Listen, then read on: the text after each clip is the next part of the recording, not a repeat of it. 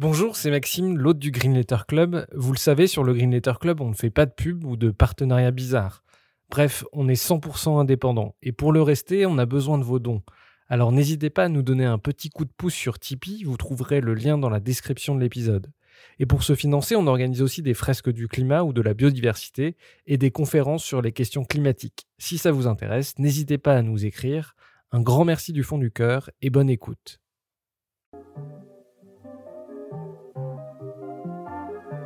Bienvenue dans le Green Letter Club, la chaîne qui décortique les grands sujets écologiques.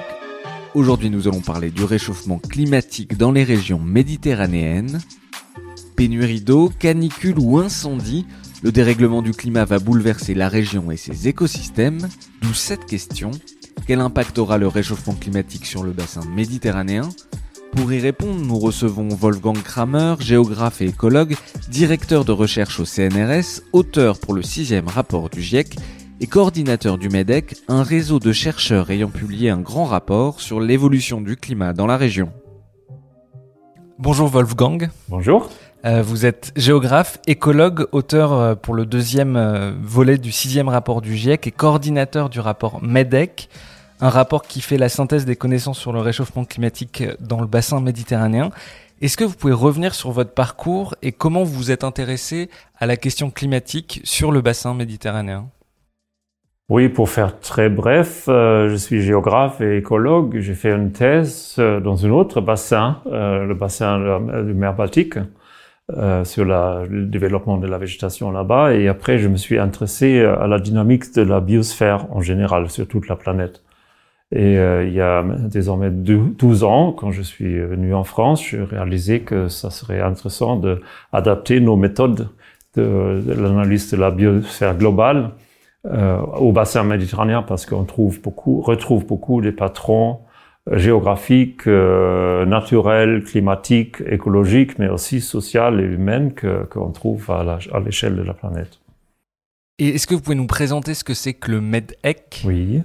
Oui, en fait, au moment de la conférence sur le climat COP21 euh, en 2015, euh, qui était euh, la, conférence de la Convention cadre du climat qui a donné l'accord de Paris.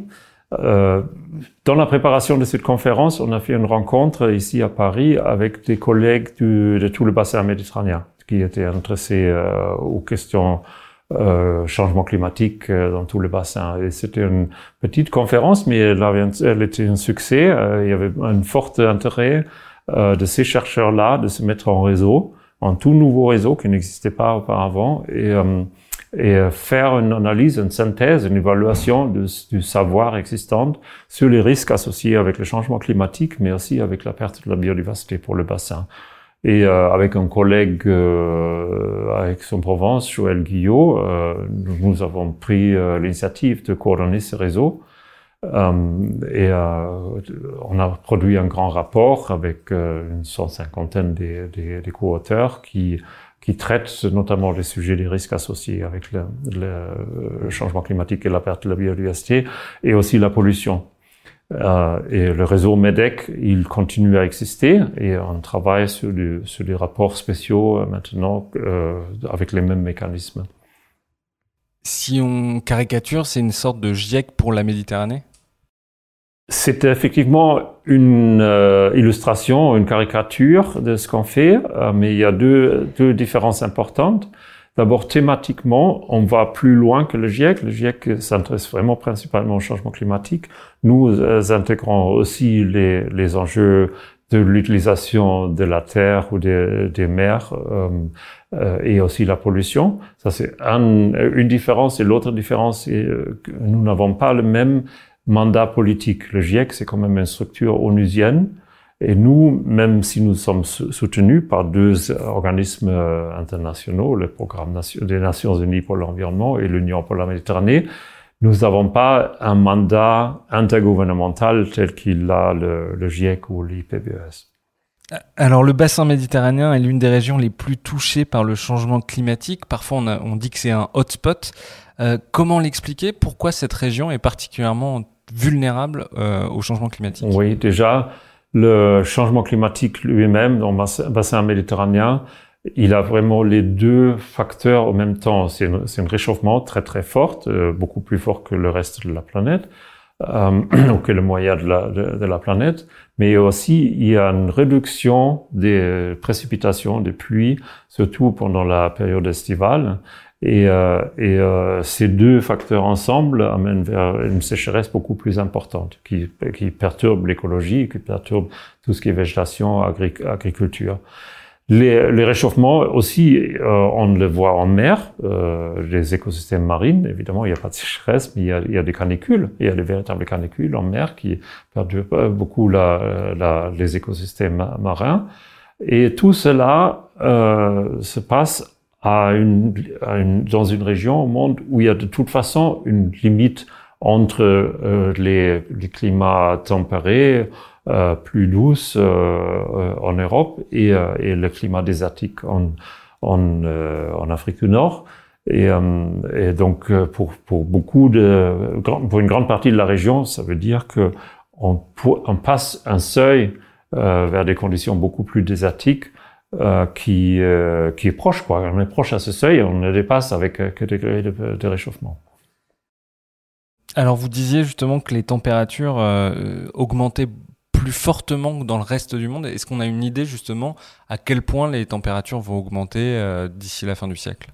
Oui, en fait, on, ça dépend évidemment le, le, réchauffement global. Ça veut dire si, si pour, pour, donner une, une, une indication, si Imaginons, on arrive à limiter le réchauffement de la planète à 2 degrés à la moyenne.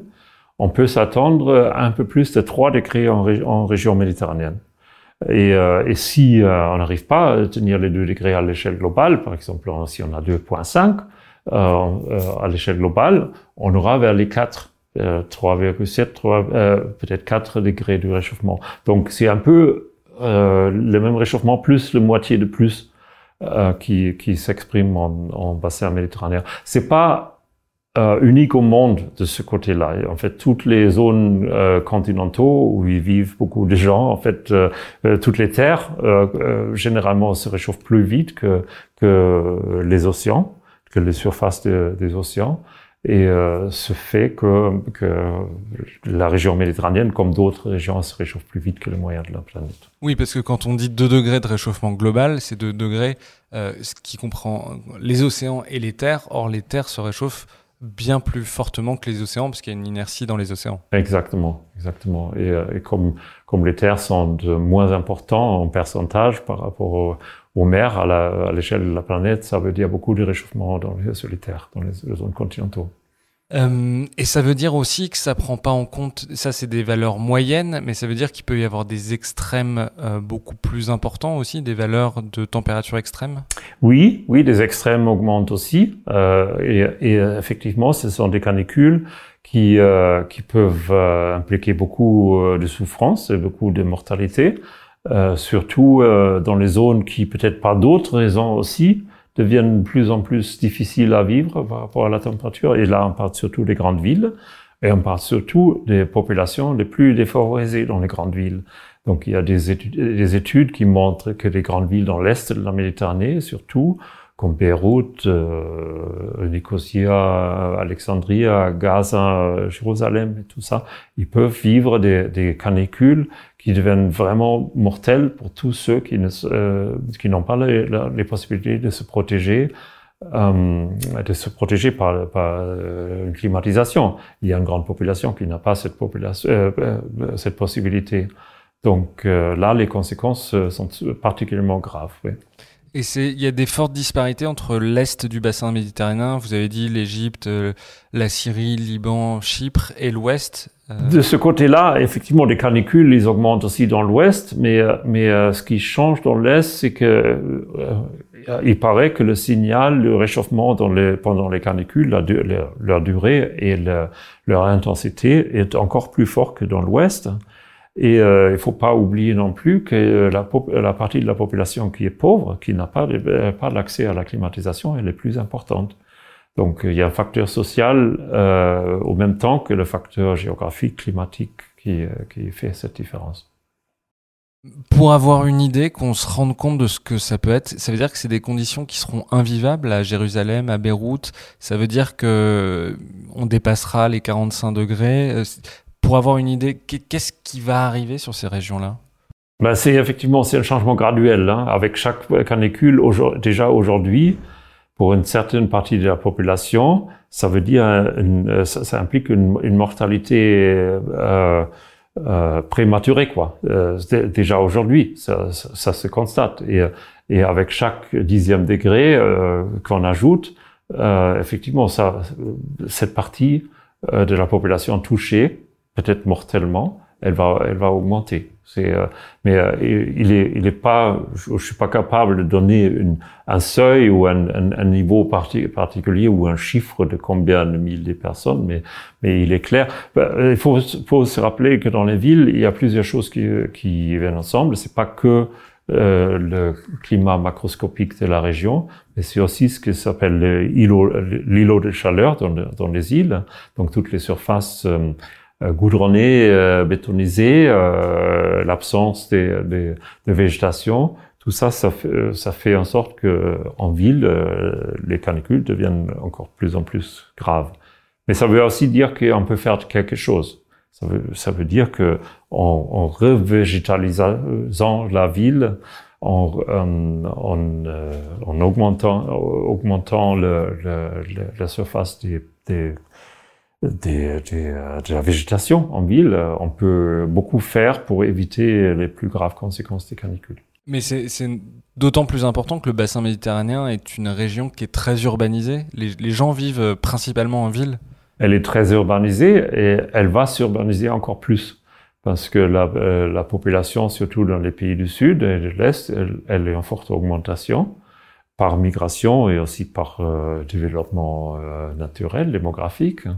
Et euh, ça, représente à la fois un risque de, évidemment, une plus grande partie de la population vit dans, les villes, dans les conditions difficiles, mais ça représente aussi une opportunité parce que beaucoup des villes qu'on va avoir dans 30 ans, ben, ils sont pas encore construites. Ça veut dire la, la construction des, des, nouvelles zones urbanisées, c'est pas forcément une mauvaise chose. On peut les faire autrement, on peut les faire beaucoup plus résilientes au changement climatique ou aux conditions climatiques euh, qui vont se représenter. Ça va jamais résoudre le problème en soi-même, mais ça représente une opportunité qui est importante, qui est beaucoup plus difficile à réaliser dans les villes existantes et stables.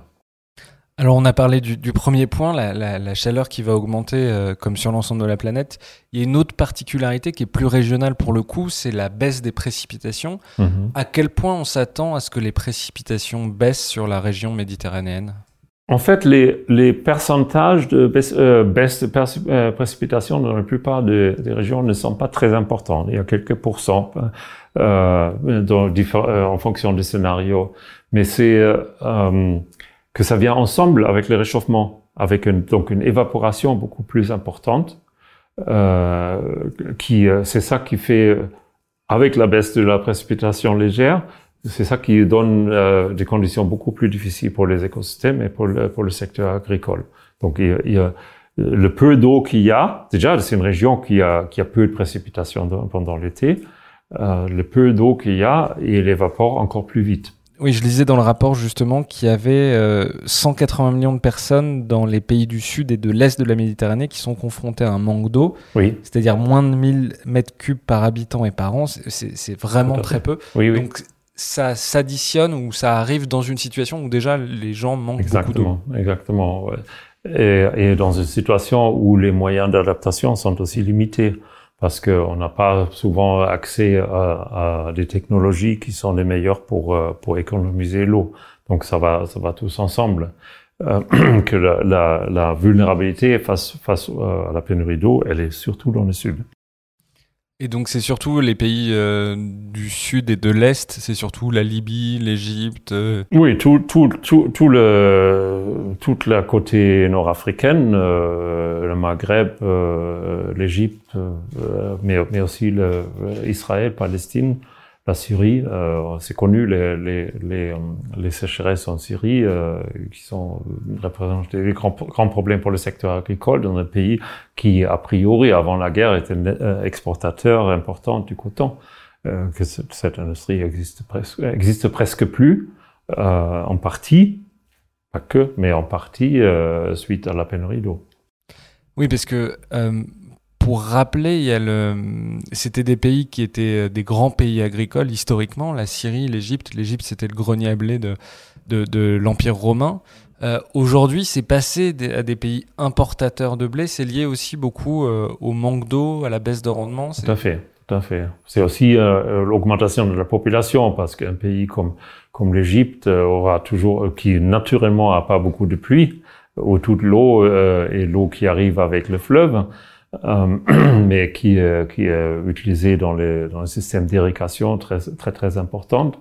Euh, il va jamais être autosuffisant au niveau du, au niveau du blé. Mais, euh, mais effectivement, euh, la crise actuelle, en plus sur les marchés de, de, de, du blé et, et d'autres céréales, ça touche très très fortement ces pays.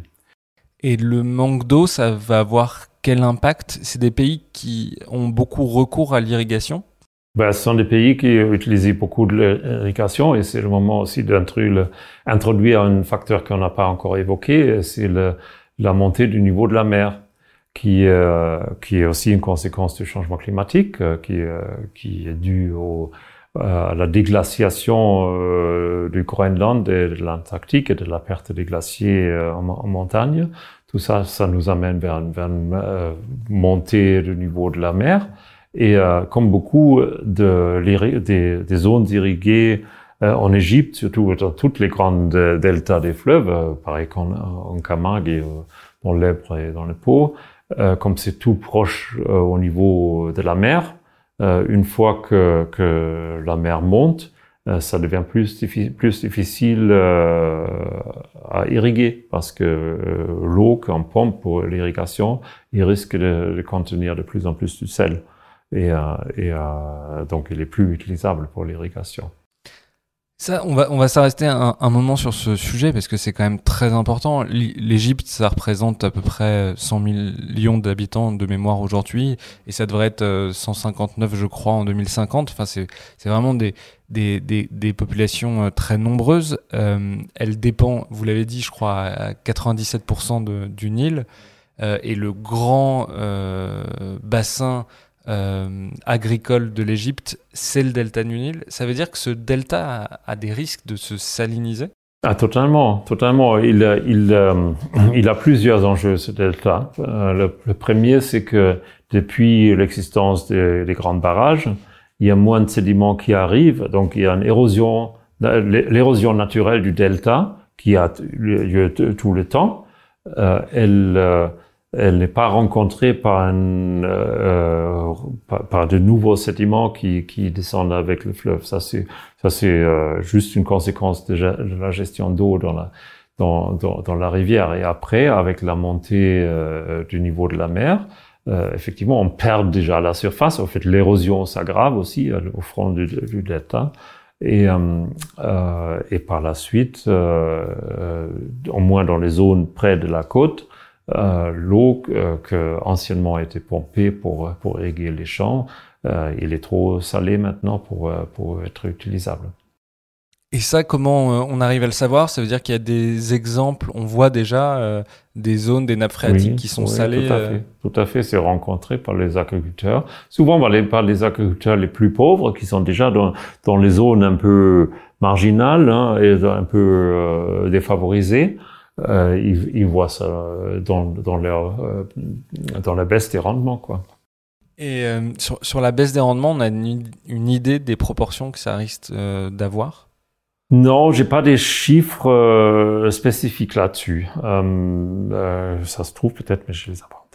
Donc on a on a parlé du, manque d'eau. Il y a aussi un, phénomène qui est avec le la, baisse des précipitations, l'augmentation du nombre de sécheresses. C'est pareil. Là, on a un ordre de grandeur de l'augmentation des sécheresses qu'il va y avoir?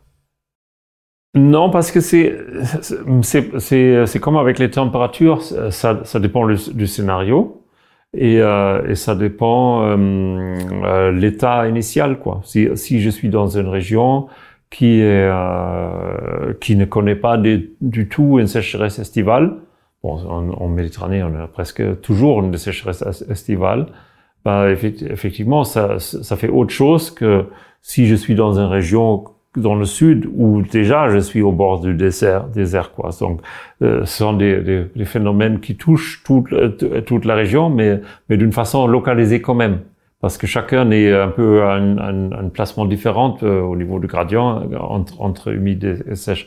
Et aussi là, euh, les possibilités de euh, d'irrigation sont très, très très différentes. Si on regarde en Provence, par exemple, en France, on a le canal euh, de Provence qui, euh, qui amène de l'eau du lac de Serpenson dans les Alpes. Donc euh, en, Provence, on peut vivre une sécheresse totale, mais on a toujours, pour l'instant, peut-être pas dans l'avenir, mais pour l'instant, on a toujours de l'eau des Alpes qui, qui arrive. Mais déjà en Catalogne, c'est pas la même chose parce qu'on n'a pas les mêmes infrastructures, on n'a pas pas, pas des montagnes avec les mêmes quantités d'eau disponibles pour pour l'irrigation. Donc, euh, même en Europe, il y a une, il y a une forte euh, euh différence euh, dans la, dans la possibilité d'amener de l'eau pour l'irrigation. Oui, par exemple, la Catalogne, qui est pas un des territoires où il manque le plus d'eau, en 2008, Barcelone avait importé de l'eau directement de Marseille, de Marseille pour oui, montrer. Oui, C'était incroyable, oui, oui, oui. Par bateau. Il y a un sujet dont on parle assez peu, euh, c'est le débit des cours d'eau. Euh, on observe une baisse du débit des cours d'eau? Oui, oui, en général, ça va ensemble. Hein. Quand on a euh, un bilan euh, qui, qui, change vers le négatif, on a une baisse euh, dans, dans, les cours d'eau, sauf que on peut, et ça c'est classique pour la, surtout la partie nord de, la Méditerranée, sauf si on a des grosses tempêtes, des grosses euh, euh, événements euh, méditerranéennes, euh, dans les Cévennes, où, où effectivement on peut avoir des grosses crues suite à des, des, des des, des, précipitations. Et ces précipitations, il y a une tendance qui, se, qui, qui deviennent plus importantes. Euh, donc, malgré la sécheresse qui se généralise, on peut avoir des crues plus importantes, ce, euh, qui peut sembler euh, contre-induit. Euh, paradoxal. Paradoxal, exactement. Mais, euh, mais au même temps, si on pense un peu à, au, à la base physique de, de la précipitation, c'est pas si étonnant parce que quand l'air se chauffe plus, elle peut transporter plus d'eau en, en état de vapeur et quand ça s'éclate dans un grand orage, euh, il y a tout simplement plus, euh, plus grandes quantités d'eau disponibles pour ces, pour ces événements méditerranéens. Et donc les, les crues euh, peuvent devenir euh, beaucoup plus importants, comme on a vu il y a quelques années dans la Roya, par exemple, avec les grands dégâts. Et, et, du coup, justement, ces épisodes méditerranéens, ils vont, euh, ou Cévenol, ils vont se multiplier à l'avenir ou ils vont être plus violents? Est-ce qu'on a une idée? La tendance est plutôt qu'ils deviennent plus violentes. Euh, c'est encore trop tôt pour euh, et c'est difficile à faire des statistiques sur la sur la fréquence. Euh, la, euh, tout le monde de, dans la région sait qu'on a toujours eu euh, avec une certaine régularité ce genre d'événements. Le risque, c'est plutôt que, que, que l'intensité augmente et euh, que par conséquence aussi des, des, euh, des dommages sont, sont, plus importants. Et ces épisodes-là, est-ce que vous pouvez peut-être euh, réexpliquer ce que c'est exactement et, et, comprendre le mécanisme? Parce que c'est aussi euh, limité géographiquement sur le bassin. Oui, oui. Bah, ce sont des situations où l'air, généralement, a des hautes, hautes températures et il y a beaucoup d'évaporation de la surface de la mer qui charge un peu l'atmosphère avec, euh, avec cette humidité. Et plus que la température est élevée, plus que, plus que la quantité d'eau tenue par, par l'atmosphère est, est, possible. Et, euh, et des, euh, euh que ça s'éclate dans les orages, c'est quand même quelque chose de normal. Quoi. Ça, ça s'observe même dans d'autres régions. Mais la topographie euh, dans le sud de la France, elle fait en sorte qu'ils peuvent avoir des rencontres de, de, de l'air fraîche du nord, de l'air humide et chaud du, sud, qui sont particulièrement violentes. On peut dire c'est un peu une coïncidence que, que, le, que la topographie euh, donne, donne ces résultats-là. C'est pas, c'est pas, pas très étonnant, mais c'est spécifique, euh, c'est spécifique pour la région. Euh, donc, ce qu'on observe avec le réchauffement climatique, c'est que ces événements, comme je dis, euh, ils deviennent plus violents et plus importants, tout simplement parce que le gradient en température est plus important et les quantités d'eau impliquées aussi. Vous, parliez tout à l'heure de, désertification euh, du bassin. Est-ce que ça veut dire qu'on a des régions entières, euh, je pense bah, à la Syrie, peut-être au, nord de l'Afrique du Nord, des régions entières qui étaient arides et qui vont devenir complètement désertiques On va avoir un basculement de régions ouais, semi-arides, arides à désertiques bah, Tous les scénarios nous montrent que que l'aridité augmente un peu partout, euh, sauf si euh, soit je suis dans une zone encore relativement humide qui devient plus plus aride, ou je suis dans une zone euh, semi-désertique qui devient un, désert. Donc c'est pas pas étonnant non plus, mais là aussi euh, la, la, comment ça se manifeste pour les pour les gens, pour les utilisateurs, pour les écosystèmes, ça, ça varie beaucoup entre une région et une autre. Et, c'est aussi euh, impacté par un facteur qu'on n'a pas trop évoqué jusqu'ici, c'est l'intensité de, d'utilisation de, des terres. Si j'ai des terres qui sont déjà utilisées dans une agriculture très euh, intensive, euh, qui, euh, qui euh, vident les sols de leur carbone, qui fait un maximum de production, qui laisse peut-être les, les surfaces euh, sans végétation une partie de l'année. Euh, là, j'ai une contribution à la désertification qui n'est pas liée au, au, au, climat, qui, mais qui va ensemble avec les, les tendances plus en plus sèches. Euh, donc, désertification, c'est c'est pas juste un phénomène climatique, c'est un phénomène humain et climatique euh, au même temps, ce qui implique automatiquement aussi qu'il y a des, des solutions, peut-être pas, mais il y a des moyens à ralentir ou euh, peut-être éviter une partie de, la, de, la, de cette désertification par une, par une euh, utilisation plus saine des, des terres. Euh, vous, dans votre réseau, je suppose que vous en parlez euh, beaucoup. Euh, quelles sont les, zones qui vous préoccupent le plus? Ben, On a fait un engagement, je dirais, pour notamment pas répondre à cette question. On, s'est dit que par exemple, les, les, anciens rapports du GIEC, hein, euh, typiquement, ils ont beaucoup des informations sur la, euh, sur la partie européenne du bassin méditerranéen parce que c'est là que ce sont des établissements de recherche, c'est là qu'il y a beaucoup de, de, des observations, du monitoring et tout ça. Par contre, dans le sud, euh, ils disent pas grand-chose parce qu'il y, y, a moins d'informations.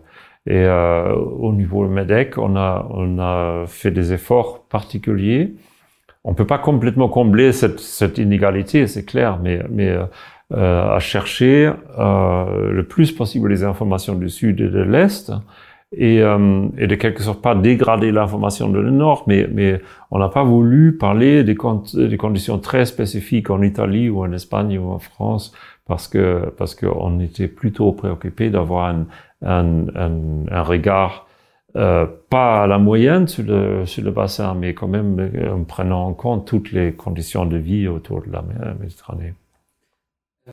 Alors il y a un sujet qu'on n'a pas évoqué, c'est celui des zones humides, euh, donc ces zones qui sont euh, à moitié terrestres, à moitié marines et qui sont très riches pour euh, la biodiversité.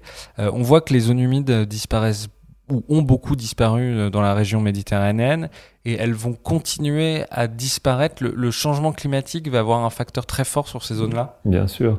On a, on a une étude en cours pour quantifier ça qui n'est pas encore terminée, mais ce qui est clair que les, les différents facteurs ensemble, à la fois la sécheresse pour des, pour des zones humides euh, qui ne sont pas au bord de la mer et le montée du niveau de la mer et la surutilisation de, de, de, certaines régions agricoles, ça ensemble euh, amène à une dégradation ou une perte des zones humides euh, qui, qui, qui, peut être très important. Encore une fois, elle se laisse pas chiffrer parce que ça dépend un peu des conditions à un endroit et à un autre, mais on voit par exemple en Camargue qu'on est obligé de de céder certaines surfaces à la mer, on enlève les digues parce que sait de toute façon on, ne va pas pouvoir protéger contre la mer qui monte euh, ces, ces, zones humides. Et à l'intérieur de, la Camargue, il y a des forts conflits entre la protection de la biodiversité et des intérêts, besoins des agriculteurs, euh, aggravés par là aussi l'arrivée des, des eaux plutôt salées dans, les, dans la nappe phréatique. Et alors nous, en tant que Français, ou en tout cas moi, je, suis assez ignare sur euh, les zones humides du bassin méditerranéen. Il y en a encore beaucoup, euh, des ah zones comme la Camargue. il y en a, il y en a, il y en a partout dans les grandes deltas, mais il y a aussi, il y a aussi d'autres, euh, comme, comme en Égypte par exemple, même en, dehors du delta et au, au, au pays euh, Balkans ou en Italie, en fait, il y a des zones humides. Il y a pas partout, mais il y, en a beaucoup et ils ont souvent une très grande valeur euh, au niveau de la biodiversité pour les, pour les oiseaux et pour, pour d'autres espèces euh, euh, qui sont uniques pour ces, pour ces écosystèmes. Et justement, quel est l'intérêt peut-être pour expliquer des zones humides pour, pour, pour la biodiversité? Pourquoi ça a un rôle particulier? Bah, C'est en fait tout écosystème a une importance. Commençons avec ça. Euh, euh, est-ce qu'il est, utile pour l'homme ou pas? Ça, c'est pas la première question. Mais, chaque écosystème, dans sa nature, il héberge euh, des espèces qui, ne, qui n'existent peut-être pas ailleurs. Et les, dans les zones humides, effectivement, ce sont des conditions de vie très spécifiques pour les oiseaux, mais aussi pour les insectes et pour certains mammifères et pour certains poissons, pour beaucoup des plantes. Euh, qui, qui existe que sous les, sous les conditions euh, de cette humide et, et, euh, le, le, principe, et ça, ça se voit aussi beaucoup dans les rapports du, du GIEC et de l'IPBS, c'est que chaque euh, spécificité de la nature a une valeur euh, euh, est et, et de tout simplement perdre toute une catégorie des écosystèmes, c'est une grosse perte pour la biodiversité. Alors il y a un sujet qu'on n'a pas forcément en tête, c'est que dans le bassin méditerranéen de manière générale, euh, on voit la biodiversité qui semble s'homogénéiser. Est-ce que vous pouvez nous expliquer pourquoi la biodiversité semble s'homogénéiser? Oui, oui. En fait, là, on parle d'abord souvent système, des écosystèmes marins qui euh, qui, euh, comme dans les terres en, Méditerranée, a une grande diversité. Il y a des différents bassins qui ont des conditions spécifiques, euh, où il y a certaines espèces qui, qui, qui vivent, qui ne vivent pas dans les autres sous-bassins. Et, euh, et, maintenant, avec le réchauffement, ce qu'on observe, c'est que, que des espèces qui sont plutôt adaptées aux, aux, aux conditions, je dirais pas froides, mais moins chaudes, ben, ils essayent de s'échapper vers le nord, mais ils peuvent pas, donc ils, ils, vont disparaître. Euh, de plus en plus, mais ce qui arrive sont des espèces euh, qui arrivent euh, de la mer Rouge et aussi de l'Atlantique, qui sont des espèces des grandes zones d'océan, qui, sont, qui donnent un écosystème, une biodiversité plus homogène. Euh, et euh, cela euh, s'est aggravé aussi par la surpêche, par la surutilisation que, qui favorise euh, qui défavorise évidemment les, les, espèces trop, trop pêchées, mais qui perturbe euh, en général le réseau euh, des, des, écosystèmes dans la, dans, la, dans la Méditerranée. Il y, a, il y a par exemple des ménuses et, d'autres espèces qui se généralisent de plus en plus par ces multiples pressions en, en, Méditerranée. Alors il y a quelque chose d'intéressant aussi, euh, c'est qu'on voit en lisant votre rapport que la pêche risque elle aussi de décliner. Est-ce que vous pouvez nous expliquer pourquoi? C'est un phénomène un peu partout dans le monde que, que la pêche, souvent, elle n'est pas soutenable. Elle, elle, elle, euh, elle, la pression sur les populations des poissons souhaités, elle est trop forte. Et, euh, et euh, ça, ça a la conséquence que les stocks diminuent et à un moment, que la pêche soit disparaisse complètement sur cette, sur cette espèce ou les résultats deviennent euh, moins importants que, que c'est le cas. Ça, c'est euh, pas une spécificité méditerranéenne que, que, que ça peut se manifester là. Le problème, c'est qu'on, c'est déjà un problème et le problème s'aggrave quand il y a des conséquences euh, du changement climatique et aussi la pollution qui, qui s'ajoute. donc là, peut-être les mêmes stocks des poissons peuvent, peuvent baisser euh, d'une façon importante et, euh, et euh, contribuer à la, à l'affaiblissement de ces, de ces populations. Euh, je disais dans le rapport que les débarquements totaux de la pêche professionnelle en Méditerranée avaient diminué de 28% entre 1994 et 2017. Ça veut dire qu'aujourd'hui, on, pêche moins de poissons euh, dans la Méditerranée que dans les années 90. Oui, oui, oui, oui, c'est ça là, le message, oui. Hmm. Et, et, ça, euh, attribuer quelle partie est changement climatique, quelle partie est pollution, quelle partie est surpêche, c'est très difficile.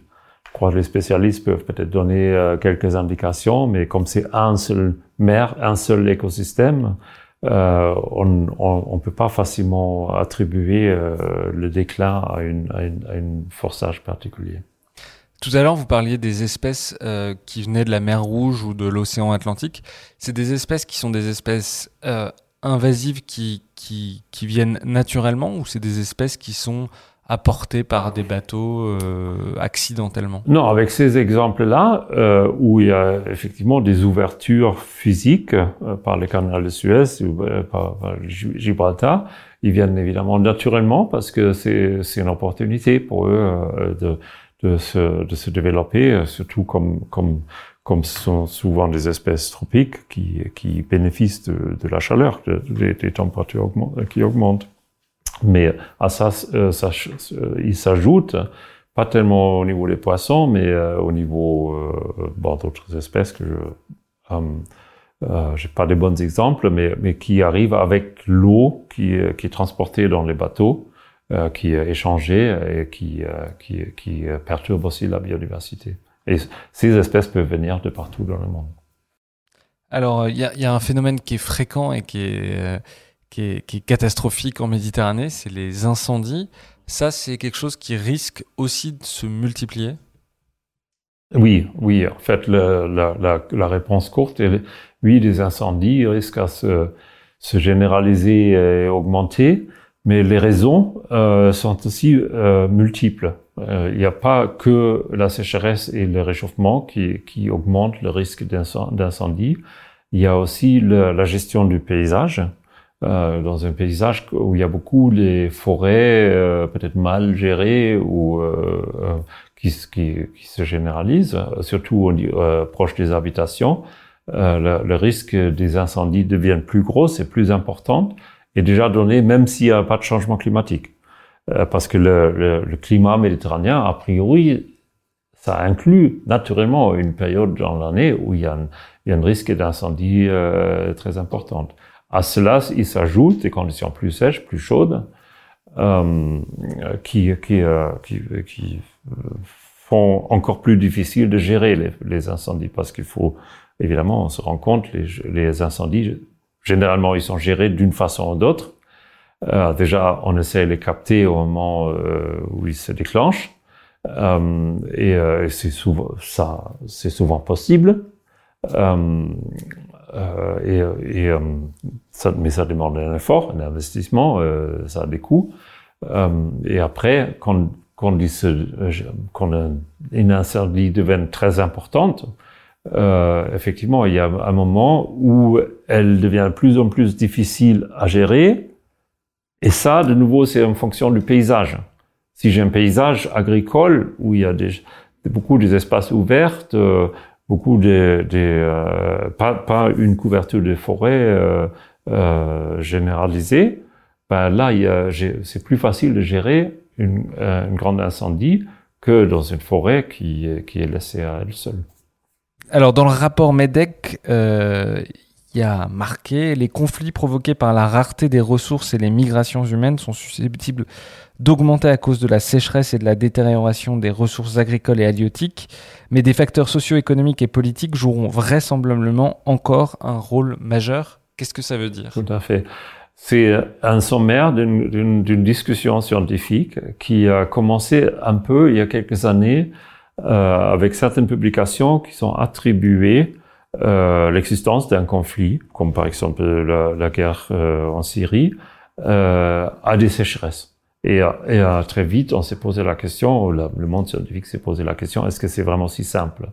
Et on a constaté effectivement non, c'est pas si simple que ça, parce que les conflits, ils ont souvent une origine sociale, politique, économique. Euh, chaque conflit est différent de ce côté-là. Par contre, ce qu'on observe, c'est que les populations touchées par ces conflits, euh, si euh, ils souffrent déjà des conditions climatiques et écologiques qui sont très très difficiles, ben, euh, ils vont être touchés encore plus gravement par les, par les conflits. Et il peut y avoir une rétroaction aussi que, que, que, la situation devienne encore plus critique pour une grande partie de la population. Et ça, euh, on peut le constater, ça, ça on observe, pas seulement en Méditerranée, mais aussi, mais aussi ailleurs. Et ça rend euh, comme conclusion surtout que, que le, euh, la nécessité de de baisser les émissions de gaz à effet de serre et de vraiment réduire euh, les, les, les, le réchauffement, euh, la transformation du climat, euh, elle s'impose aussi par ce chemin-là. C'est pas juste les rendements, c'est pas juste le, le, les, impacts directs, c'est aussi les impacts indirects sur la société. Euh, parce que pour euh, peut-être que les auditeurs comprennent bien.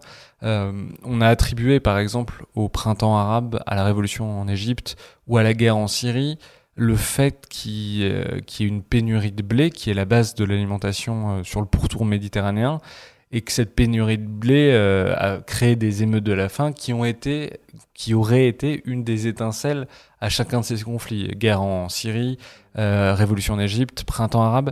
Ça veut dire que ça assèche le, petit bois pour rallumer des conflits, mais c'est pas forcément l'origine elle-même conflits. Exactement, Il faut pas tomber, euh, tomber dans le piège considérer euh, ces difficultés écologiques euh, comme comme l'origine du conflit. Mais ça peut, par exemple, euh, euh, dans, dans, le cas que vous citez, ça peut être un déclencheur. Ça peut être une, une tension, une situation déjà sous haute tension sociale, climatique, politique, peut s'éclater, peut, exploser euh, au moment qu'il que une, y a une pénurie d'eau ou pénurie de nourriture euh, qui touche une partie de la population. Mais quand même, là, si on résume, euh, ce que vous nous dites, c'est que les températures vont augmenter et plus rapidement qu'ailleurs sur la planète, que les débits des cours d'eau vont baisser, qu'il va y avoir moins de précipitations et moins d'eau, que les grands bassins nourriciers, les grands deltas nourriciers vont se saliniser, euh, qu'il va y avoir une pression démographique assez forte, on l'a dit en Égypte, mais c'est vrai de l'est du bassin méditerranéen. Avec tout ça, euh, que les rendements agricoles baissent, que la pêche diminue elle aussi, avec tout ça, on a quand même l'impression que l'avenir est, assez risqué, assez dangereux. C'est tout à fait le cas. Euh, euh, et, euh, et, vous avez bien fait en, utilisant différents facteurs qui, qui, jouent ensemble. Mais il faut aussi reconnaître ça, c'est une situation qui touche toute la planète. C'est pas, plus rien de spécifique en bassin méditerranéen. Peut-être, peut-être on est plus proche à des à des, à des seuils, à des points de basculement euh, dans certaines régions méditerranéennes, mais personne ne peut nous le dire parce que ce ne sont pas des, des situations qui se modélisent d'une façon objective, comme c'est le cas pour le, pour le climat ou pour l'hydrologie. Hein. Donc euh, là, on est dans l'analyse des risques, on évoque tous ces risques que, que vous évoquez, mais on, on tire surtout aussi la, la conclusion inverse euh, en disant que euh, si je fais un effort bien plus important pour éviter le, le forçage du changement climatique, et si je rends euh, mes écosystèmes et mes socio-écosystèmes, mes villes plus résilientes face au changement climatique inéluctable, bah, je baisse certainement aussi le risque des, des conflits et des, des, des, difficultés politiques dans, dans l'avenir. Donc, même si je peux pas exactement faire la projection, euh, c'est un avantage de. on peut scientifiquement montrer euh, que c'est avantageux pour toutes les populations dans la région d'éviter ces risques. Euh, alors je sais que vous n'avez pas de boule de cristal, euh, mais est-ce qu'on a une idée du moment où, en fonction des, des, des scénarios d'émissions de gaz à effet de serre euh, de la planète, euh, on on peut voir que euh, soit le climat s'emballe, soit euh, au contraire on a réussi à, le contenir. Est-ce que À partir de 2030, 2040, on, on sait qu'en fonction des différentes émissions, ça, ça, va vraiment changer? La réponse, c'est que on est à ce point. C'est, la question, c'est pas 2030 ou 2040. La réponse, elle est, elle est 2020, autour de ça. Que, qu'on rentre dans une situation où euh, de plus en plus, des, des nombres plus en plus importants des populations sont touchées en bassin méditerranéen et ailleurs. Et, euh, et, euh, et on réalise qu'on est dans une crise. Il faut éviter, à notre avis, de, de, de cibler une année ou une, décennie spécifique dans l'avenir, parce que ça donne un peu cette fausse impression qui est sortie aussi après la, publication du dernier rapport du GIEC, même si c'était pas du tout le dedans, qu'il nous reste encore tant des années ou quelque chose comme ça. La science, la, la projection des, du changement climatique ou de la perte de la biodiversité et de ses conséquences nous permet rien de ça, rien de ce type-là. Il faut, euh, ce qui est clair, que euh, l'augmentation des efforts, euh, dès aujourd'hui, maintenant, elle s'impose et, elle, elle, est sans alternative. Et ça veut dire que là, les canicules, on, vient de sortir, pour les gens qui nous écoutent, de la canicule de, de juin 2022. Ça veut dire que là, ces canicules-là, on peut directement les associer au, changement climatique, que c'est euh, des canicules comme ça qui vont nous attendre à répétition dans les années qui viennent. Tout à fait. On peut vous montrer des publications de, par exemple, de, de l'année 2004, juste à la suite euh, de, de la grande canicule 2003, qu'ils ont projeté exactement les conditions que vivons euh, maintenant, que la probabilité des grosses canicules, elle augmente la, la, probabilité que ce sont des, des canicules plus longues, plus, plus, euh, plus intenses. Euh, donc c'est complètement euh, dans les courbes qu'on a dessinées il y a, il y a presque 20 ans. Euh, et, et, donc on peut continuer à dessiner ces courbes, c'est complètement clair. Mais pour le message, pour euh, l'action, pour politique et publique, c'est toujours le même. Quoi. Il faut en fait chaque augmentation de ces risques ben, elle implique des pertes et des morts et des souffrances. Et, euh, et euh, il faut, faut, faut, se poser la question, est-ce qu'on accepte ça ou pas? Euh, Justement, sur le volet politique, est-ce que euh, vous, vous avez rencontré, à la suite notamment du rapport sur la Méditerranée, euh, des hommes politiques, des députés, des maires, des ministres, pourquoi pas? Est-ce que, est -ce que vous avez... ce rapport a eu de l'impact?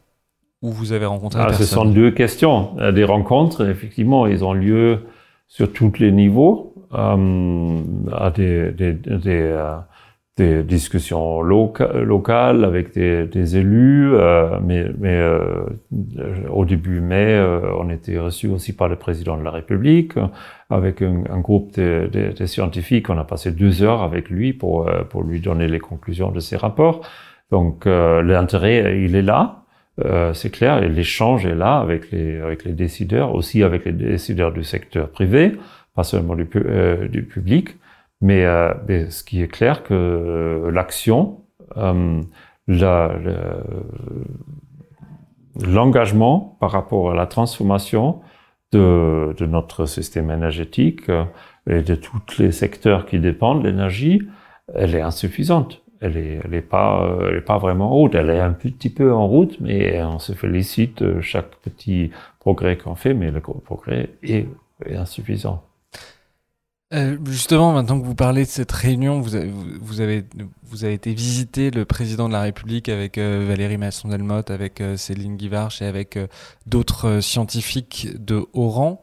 on a l'impression d'extérieur que politiquement pas grand chose ne bouge.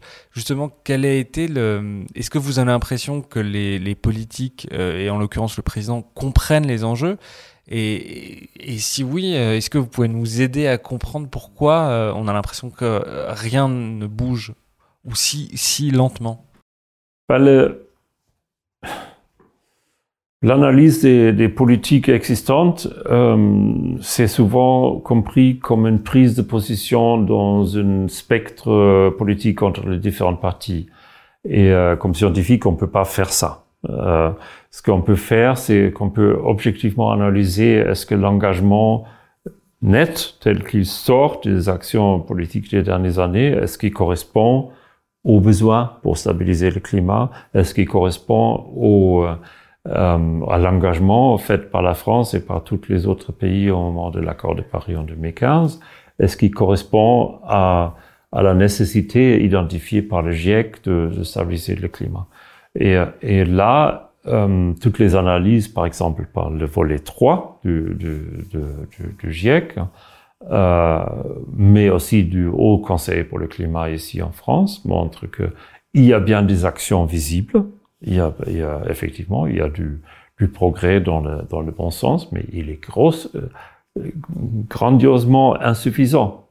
Euh, au niveau de, des émissions et au niveau de l'adaptation, la, pareil. Quoi. On n'est on n'est pas euh, dans, une, dans une vision politique qui nous permet euh, à, par exemple, rester dans, les, dans l'engagement de l'accord de Paris. Et, euh, et euh, ça, c'est une conclusion objective euh, des observations des, des dernières années. après, c'est une question, est-ce qu'on s'attend maintenant que, que tout change radicalement? Est-ce que, est-ce qu'on entend des engagements qui, qui vont complètement bouleverser cette situation? Et là, peu simpliste comme analyse, je, je constate que c'est insuffisant. Je, je, vais, je vais reposer la question parce que euh, au-delà, de, je, comprends des réserves que vous pouvez avoir de, de trahir des choses qui se sont dites dans un cadre, euh, enfin à huis clos. Euh, J'ai vraiment envie de comprendre. Euh, je suppose que vous avez dit, par exemple, au président de la République que ce qui se passait était extrêmement grave quel, quel état d'esprit vous, vous avez ressenti en face de vous? Des, des, gens qui veulent vraiment changer les choses ou euh, qui sont empêtrés pour mille raisons et qui, qui, se sentent comme paralysés D'abord, c'était pas tellement huis clos. Il n'y avait pas, un, pas, une, pas euh, un résumé pour la presse, mais un communiqué de presse. Mais, mais euh, par exemple, nous, mes collègues et moi, nous avons publié nos interventions dans, dans, dans ce rencontre. Donc on peut lire ce que nous avons dit. Et, euh, et euh, c'était voulu, euh, c'était, on était d'accord que, que c'était largement une situation où on présente les enjeux tels que tels qu'on peut les présenter à la base de la science, et on n'a pas, on n'était pas dans une négociation, on s'attendait pas que, que euh, le président ou quelqu'un d'autre nous dit bah ok on va faire tel et tel et tel et tel. C'était pas le but de l'exercice. Donc je, moi je veux bien croire que euh, le président Macron comme d'autres chefs d'État euh, grosso modo a compris euh, a souhaité comprendre et a compris la, la, la, la gravité de la situation.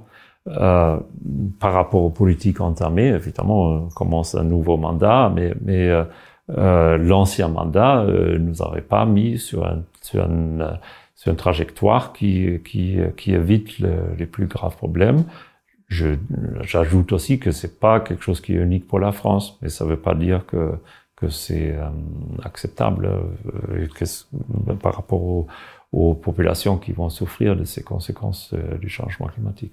Et si on redescend à une échelle plus locale, est-ce que vous avez rencontré des députés, des maires? Est-ce que, vous sentez les, décisions prises urbanistiquement dans les villes changer euh, au regard euh, des conclusions des rapports du GIEC ou du rapport oui. MEDEC je dirais, je dirais que au niveau des municipalités, parfois on trouve plus de raisons d'être optimiste parce que déjà des villes euh, L'avantage des villes, c'est qu'une ville est en transition tout le temps. Euh, N'importe pour quel objectif. Ça fait nature, ça fait partie de la nature d'une ville. Euh, et, euh, et, comme on observe à Paris, désormais un peu à Paris, à Marseille aussi, à, à Lyon, d'autres d'autres villes à l'étranger, il y a une forte reconnaissance par les mairies, euh, par les élus euh, des municipalités de de, de tourner leur transformation permanente vers, vers des, des enjeux euh, plus euh, positifs par rapport à, la résilience euh, face au changement climatique. Euh, donc c'est positif, mais c'est dans la plupart des cas c'est pas assez non plus parce que on, euh, on mesure peut-être pas encore la, la, la, nécessité d'une transformation plus radicale, surtout au niveau des bâtiments et au niveau des transports, pour véritablement éviter tout, vraiment mettre à zéro les émissions. On peut dire, euh, on, se félicite toujours euh, un peu des, baisses des émissions, mais, en fait, le but, c'est zéro. Il, faut le reconnaître. Euh, justement, vous, quel est, en tant que scientifique, votre, vous travaillez depuis des années sur ces sujets-là, sur le, réchauffement climatique. Quel est votre sentiment aujourd'hui de la gravité de la situation et puis de voilà comment vous voyez l'avenir? Oui, bah, je suis, euh, je, ressens euh, une angoisse quoi euh, pour la pour l'avenir. Ça c'est totalement clair. Je, je peux pas complètement froidement regarder la situation et constater que des faits. Je, vois que les courbes vont dans le mauvais sens. Mais c'est mais, c'est inutile euh, de donner ça comme message. Le, le, le message qui est beaucoup plus important, c'est que chaque dixième degré compte, même si ça a l'air d'un slogan, c'est physiquement correct. Quoi. Chaque dixième de degré de réchauffement à l'échelle de la planète euh, donne, comme on a évoqué, donne plusieurs dixièmes de degrés euh, au niveau régional et, le même c'est le cas à l'inverse quoi. Si je si j'arrive à éviter par exemple les deux degrés à l'échelle planétaire, bah, j'arrive peut-être à éviter les, les conditions les, les, plus horribles au niveau, au niveau local et régional. Et, euh, et donc, il y a un message positif là-dedans. Et l'autre message positif que qu'il faut vraiment euh, se rappeler, c'est que beaucoup des changements euh, proposés pour baisser des émissions, ils ont des co-bénéfices, ils ont des autres avantages aussi, surtout au niveau de la réduction de la pollution moins que j'ai je, je fais la, euh, des émissions de, de CO2, je, moins que je fais aussi normalement des, autres émissions. Et, euh, euh, il y a beaucoup de changements euh, de la gestion du transport, par exemple, qui vont avoir des co-bénéfices supplémentaires euh, sur la santé publique. Par exemple, si je permets aux gens à, se déplacer mieux euh, en vélo ou, ou à pied, ben, ça c'est pas seulement euh, que ça consomme moins d'énergie et fait moins d'émissions, mais c'est aussi mieux pour la santé. Ça veut dire que si par exemple on prend plus la voiture, euh, il y a moins d'espace goudronné, mais il y a aussi moins de bruit, il y a aussi tout à fait, euh, tout à fait. moins de pollution aux particules. Donc, oui. autant dans les solutions négatives basées sur les émissions, sur les, sur les combustibles fossiles, il y a des rétroactions négatives, autant si on sort, il y a des éco-bénéfices. Ah oui, totalement. Et dans la, dans la mobilité, il y a, la mobilité, c'est un des exemples vraiment clés où euh, euh, actuellement, on ne va pas dans le bon sens. En fait, le, le, le, le discours actuel, c'est qu'on on a les mêmes voitures, sauf plus lourdes, euh, qui, qui sont un moteur électrique, euh, qui prennent encore plus de place et qui font beaucoup de pollution dans, dans, dans, la production et, et, même, même des pneus qui, qui, euh, qui, qui, sont une source très importante de la pollution de, de la mer. Et, euh, et euh, on ne regarde pas la question qu'est-ce qu'on qu'est-ce qu'on a vraiment besoin comme déplacement? Quel, quel déplacement, quelle offre de déplacement est le meilleur pour les pour les populations? Et souvent, dans les surtout dans les zones urbaines, c'est pas forcément la voiture euh, plus lourde, plus grosse qui qui, qui est l'idéal. Euh, même dans leur propre intérêt euh, des populations. Donc, euh, la, la, mobilité, c'est un des sujets où il y a encore beaucoup de possibilités avec des technologies existantes, sans euh, attendre des miracles, euh, nouvelles, euh, nouvelles idées, améliorer les, les, la, la, situation d'une façon critique. Dernière question, est-ce que euh, il y a un sujet qui vous paraît important et qu'on n'aurait pas abordé autour de la Méditerranée, ou est-ce qu'il y a un autre message que vous aimeriez oui. dire? Ben, on n'a pas trop parlé, on n'a pas parlé un peu de l'agriculture et de l'irrigation, mais ce qu'il faut euh, retenir aussi, c'est que, que l'agriculture, euh, euh, elle implique aussi des options pour euh, mieux garder le carbone, par exemple, dans le sol. Euh, avec des méthodes agroécologiques. Et, euh, et là, l'agriculture euh, et la production, oui, la production des aliments, elle, elle, elle peut contribuer beaucoup plus à la baisse des émissions euh, qu'on pense. Hein. Euh, déjà la réduction des entrants qui sont souvent produits avec beaucoup d'énergie. Euh, souvent du gaz. Oui. Et, euh, euh, et, et, le stockage du carbone dans, dans, les sols, si on traite mieux les sols, euh, ce sont des effets positifs euh, au niveau du climat. On rencontre souvent la question, ben oui, mais les rendements vont baisser. C'est déjà pas toujours le cas que les rendements euh, baissent forcément par l'application de ces méthodes, euh, surtout pas si on regarde un peu au, au long terme. Et, euh, et, en plus, euh, on a un tel gaspillage des produits alimentaires actuellement partout dans le monde, mais aussi en, en bassin méditerranéen, c'est qu'avec une meilleure gestion de, des aliments une fois produits, on peut se permettre d'avoir une, une, réduction des, des rendements. Et euh, euh, c'est comme avec la transformation des villes. Euh, euh, le secteur agricole, il est toujours innovateur, il est toujours en train de se développer. Euh, c'est bien, c'est souhaitable, mais euh, euh, les cibles pour, ce, pour cette transformation, euh, ils, ils, doivent se trouver au niveau de l'énergie, au niveau du stockage du carbone et au niveau aussi de la qualité de la nourriture produite. Et, et là, il y a beaucoup d'options pour faire mieux. Wolfgang Kramer, un grand merci d'être venu dans le Green Letter Club. Merci pour vos questions. Et à bientôt.